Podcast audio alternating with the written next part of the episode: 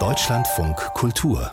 Lesart er stammte aus einer adligen Samurai-Familie und war stark geprägt vom Atombombenabwurf auf Hiroshima. Der japanische Literaturnobelpreisträger Kensaburo Oe. Er war einer der bedeutendsten Schriftsteller seines Landes und ein unermüdlicher Mahner und Warner für den Frieden und gegen die Atomkraft. Heute hat sein Verlag bekannt gegeben, dass er schon am 3. März im Alter von 88 Jahren gestorben ist und Japan-Korrespondentin Katrin Erdmann erinnert an ihn.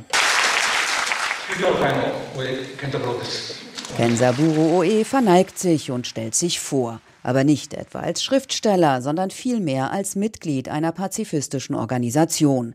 Das war vor mehr als zehn Jahren und unterstreicht in gewisser Weise die Abkehr von einer Leidenschaft, dem Schreiben, hin zu einer neuen Aufgabe. Japan weiterhin als ein pazifistisches Land zu erhalten. Ich halte es für falsch, die japanischen Selbstverteidigungsstreitkräfte ins Ausland zu schicken. Das dient nicht der Zukunft Japans.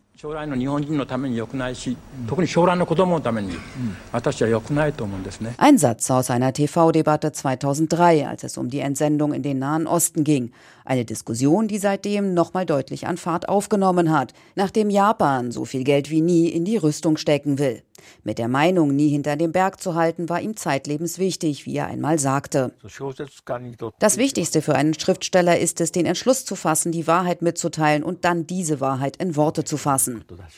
Geboren als eines von sieben Kindern hat es Kensaburo Oe zunächst nicht leicht. Früh verliert er Vater und Großmutter, die zu seinen wichtigsten Bezugspersonen zählen, und wird in der Grundschule gemobbt. Beides verarbeitet er später in seinem Roman Reißt die Knospen ab.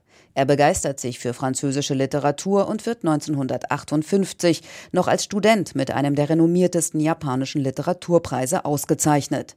Beruflich erfolgreich muss er privat sein Leben umkrempeln. Sein erstes und einziges Kind kommt geistig behindert zur Welt und bestimmt von da an seinen Tagesablauf. Seine Gefühle in dieser Zeit schreibt er auf und gewinnt damit erneut einen Literaturpreis. Ebenfalls in den 60er Jahren beginnt das politische Engagement des Schriftstellers. In Hiroshima, wo 1945 die Atombombe abgeworfen wurde, trifft er Opfer. Später wird er einmal sagen, wir müssen über eine atomwaffenfreie Welt nachdenken. Wenn Japan Ja zu Atomwaffen sagt, sind wir am Ende. Wird Kensaburo Oe nicht müde zu warnen. Mit gleicher Vehemenz setzt er sich später nach der Reaktorkatastrophe von Fukushima gegen Atomkraft ein. 1994 erhält er den Friedensnobelpreis. Zur Preisübergabe in Schweden nimmt er seinen behinderten Sohn mit. Trotz der großen Ehre für ihn wird ihm in Japans Öffentlichkeit nur geteilte Ehre zuteil, denn Oe kritisiert nicht nur den zunehmenden Nationalismus in Japan, sondern richtet sich auch gegen das japanische Tenno-System.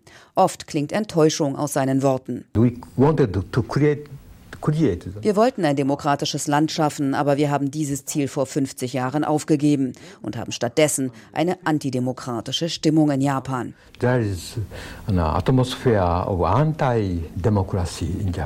In Deutschland erschienen zuletzt der Tag, an dem er selbst mir die Tränen abgewischt und der nasse Tod. Sein Leben ist erloschen, aber sein Erbe lebt weiter. Durch den Kensaburo Oe Nachwuchspreis für junge Schriftstellerinnen und Schriftsteller. Katrin Erdmann erinnerte an den japanischen Nobelpreisträger Kensaburo Oe, der im Alter von 88 Jahren gestorben ist. Auf Deutsch sind viele seiner Bücher beim S. Fischer Verlag erschienen.